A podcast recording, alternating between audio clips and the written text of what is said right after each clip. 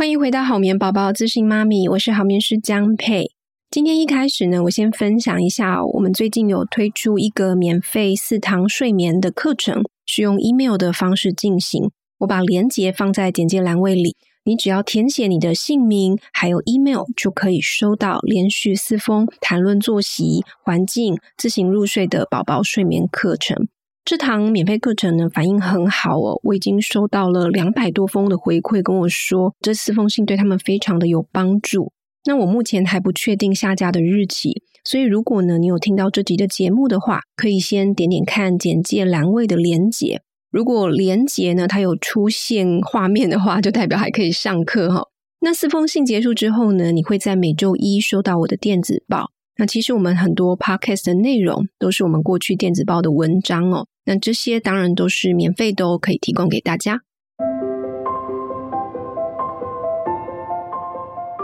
不知道你当了爸妈之后，会不会感受到失去时间的掌控感呢？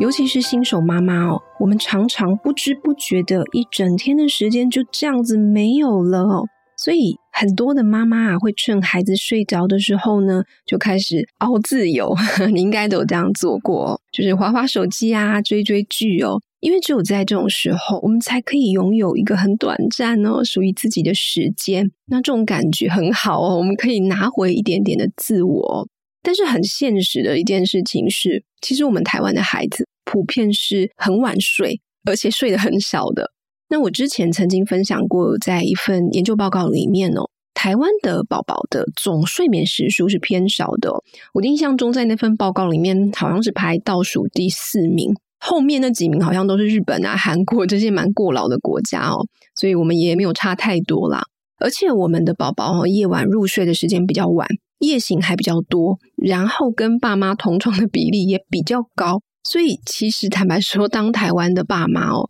你光看睡眠这一段，其实是比较辛苦的。所以我有时候在想，虽然现在就是说我们台湾的出生率很低嘛，然后可能是因为经济啊，或者是其他的因素。那我从睡眠的角度来看，我也觉得我们的爸妈当得比较辛苦，这可能说不定是一个原因之一哦。那当我们呃终于就是忙完小孩，然后小孩可能睡觉了，然后有时候妈妈可能还要再做点家事，然后这些都处理完了之后呢，常常都已经是晚上十点、十一点了，都快接近呃十二点，都要接近午夜睡觉时间了。所以我们通常是怎么样？我们通常是牺牲我们的睡觉时间来去换取那短暂的很自由的感觉哦。想一想，其实真的是还蛮辛苦的啦。那我自己做好眠师这么久哦，其实对我来说，最有成就感的时刻，并不是只有让宝宝好睡觉这件事情而已，而是呢，这些家庭告诉我，当他们的宝宝睡觉之后，他们做完睡眠调整之后，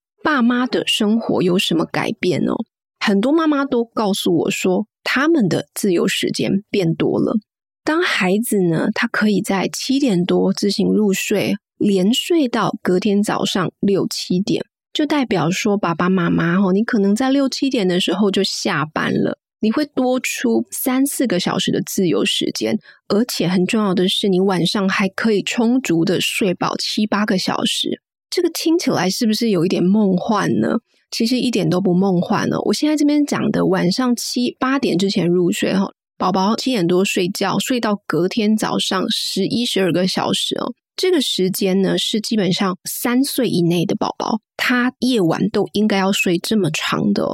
我最近还有遇到一个宝宝，他睡了十三个小时，被我说睡太多的。其实也不只是三岁以内的宝宝，像我自己的孩子，我自己孩子已经四岁多，快要五岁了，他到现在也都是七点多睡觉，然后一直睡到隔天早上六七点哦。好，所以其实如果你养成这样子的睡眠习惯，其实你不只让宝宝睡得更多，而是对爸爸妈妈的生活会完全的不一样。你可以想象一下，妈妈你现在是几点睡觉？那如果说你可以在六七点就处理完孩子所有的事情，他就自己好好睡觉了，你也不用陪他，那你的生活会不会变得很不一样呢？我有很多家庭都跟我说，其实，呃，他们很评估自己的身心的状态，他们会觉得好像变得更好了，很喜欢现在的自己，晚上可以跟老公一起追剧、看电影哦，好像回到新婚时期的美好时光。有一些妈妈哦，他们就会趁着晚上做一些夜晚的进修，甚至有一些妈妈就告诉我说，她在重新的找到工作，回归到职场，在宝宝睡好觉之后，哦，那更多的家庭，我遇到非常多这样的状况哦，就是他们很快就怀上了二宝了，因为爸爸妈妈终于有时间可以生小孩了，那二宝就很快就出生了。那也有一些妈妈告诉我，她本来是全职妈妈，但是呢，因为现在小孩子比较早睡了，所以她就可以开始筹备她一直很想要做的个人品牌。她以后可能也是想要跟我一样在家里工作的目标这样子。所以其实这件事情对我来说，我觉得是我想要当好眠师一个很大很大的理由，不只是睡眠，而是我觉得可以让更多的妈妈拿回他们自己的自由时间。当爸妈他有空闲在夜晚约会呀、分享彼此的心情，你看一部电影，读一本书，哦，和朋友聊聊天，或者是你可以阅读、进修瑜伽，哦，你会发现你的生活品质会大大的提升。那它也会连带的影响白天的育儿的情绪哦，你会有更多的精力，还有好的心情来执行你想要的教养方式。而不是在身心状态都很不好的情况下去勉强自己做一个完美的父母，这个观念我也是很想跟大家分享的。我觉得我们有时候不用去勉强自己去成为一个，呃，不论是社会上定义，或者是你自己内心的一个追求的一个目标，就是说我一定要当什么样子的爸妈。因为如果你本来不是这样子的人，那你去勉强自己去做这样子的事情的时候，勉强久了就会有委屈，你就会有怨怼。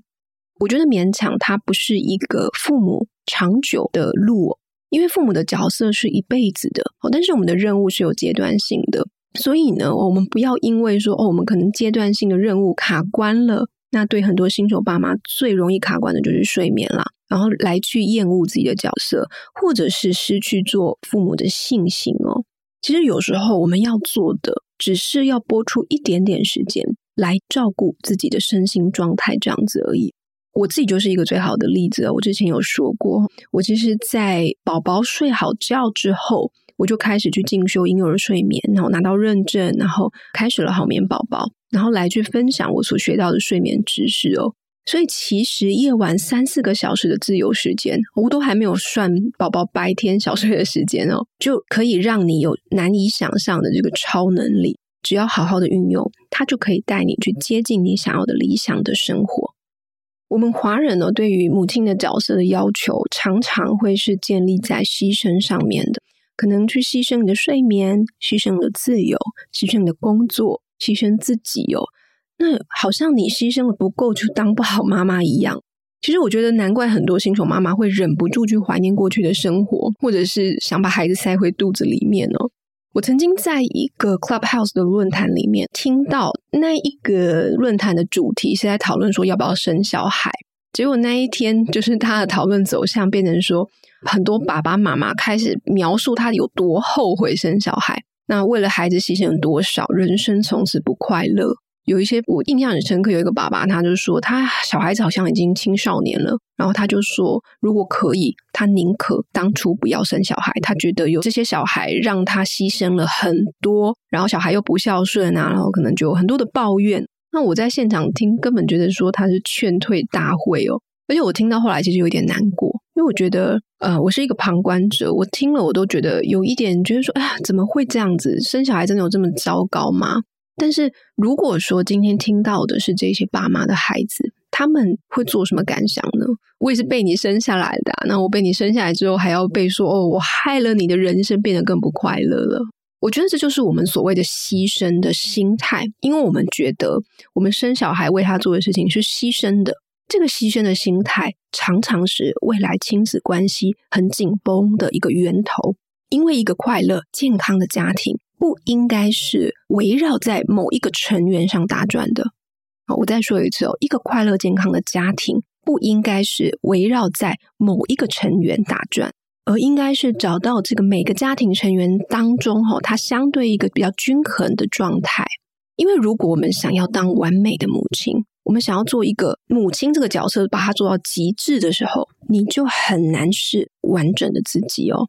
而且我反过来说。当你想要当一个完美的母亲，她习惯了你的完美，习惯了他所有的渴望都达到。我知道有一些妈妈可能会很骄傲说：“哎呀，我的小孩他要的所有的需求，他的渴望，他甚至都不用讲出口，我就帮他做到了。”可是你有没有想过，当你这样子做的时候，你的孩子又要怎么去发展独立呢？他要怎么去未来去发展他自己自主的能力呢？而且他未来要如何去面对这个不完美的世界呢？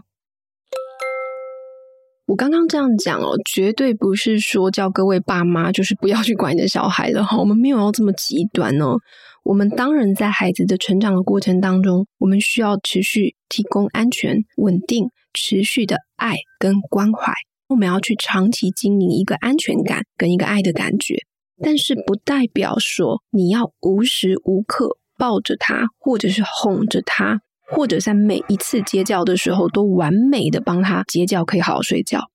不是说你要满足每一个渴望或者是需求才可以培养安全感哦。我们在给予爱的同时，也需要逐步的去培养孩子面对挫折的勇气，还有韧性。因为这个勇气跟韧性这些人格特质非常的重要，它会带领孩子去克服人生一道道的关卡。我们不可能保护他们一辈子的。但是这一些人格特质会帮助他在这一辈子当中，在往后的人生当中，去有更好的人生，去有更好的发展哦。我曾经遇过很多厌倦哄睡啊、夜奶啊，但是又觉得自己如果不这么做会很失格的妈妈。重点是这个哦，就是他们并不是真的想要这么做，而是觉得我必须这么做，不然的话我就会是一个失败的母亲。我觉得这是我们社会里面一个很奇怪的现象哦。有时候我们对于一个妈妈的评分呢，是来自于她为了孩子付出多少。这个付出就很像我们刚刚讲的这种牺牲啊哦。这件事情哦，我在英国的教育里面我比较少看到，并不是说他们付出的比较少，我不觉得。我觉得他们陪伴小孩的时间很多，只是他们比较不会把这种付出当做是成绩单哦。以西欧啊、北欧啊，或者美国这些地区的教养观念来说，他们会认为孩子本身是独立的个体，所以爸妈的教养是要去协助孩子慢慢的去脱离父母，而且长成一个属于他们自己的一个独立的个体哦。那我这样说，并不是说哦，就是这些国家他们的教养风格比较好哦，我觉得不是这样子，因为每一个教养文化都有它的文化的背景，还有它的优缺点哦。但是我这边想要讲的是，无论如何，我们不需要去强迫自己去追求当一个我们以为这个社会上或者以为你周遭的人去追求这个一百分的妈妈。我们不如用一个比较真诚的态度去跟孩子相处，坦诚我们自己也需要充足的睡眠，我们也需要一些自己的时间，我们依然爱宝宝。但是当宝宝已经大的时候，可能他夜晚不需要喝奶了，他的生理状况已经 ready 了，他也可以去学会自己入睡啊、接觉的能力，因为这样子对彼此都好，对他的睡眠比较好，对爸爸妈妈你们在这样的路上面也可以比较有精力走得比较长久。今天最后呢，我要跟大家告个假哦，因为我们 podcast 呢可能会停更几集，那主要是因为我想要做一些专访啊，但是我们的时间上还没有乔得很好，所以我估计应该是来不及在接下来的两周发布哦，所以也请大家哈，在我们停更的时候呢，你可以回顾过往的节目啊，还有去复习一些内容，也记得帮我们在你收听的平台评分留言哦，让这个节目呢还可以持续的出现在榜上哦。那如果你想要在这段时间再继续吸收一些关于宝宝睡眠的知识的话呢，欢迎你点阅我们简介栏位当中的免费四堂睡眠课程哦。我们下次聊喽，拜拜。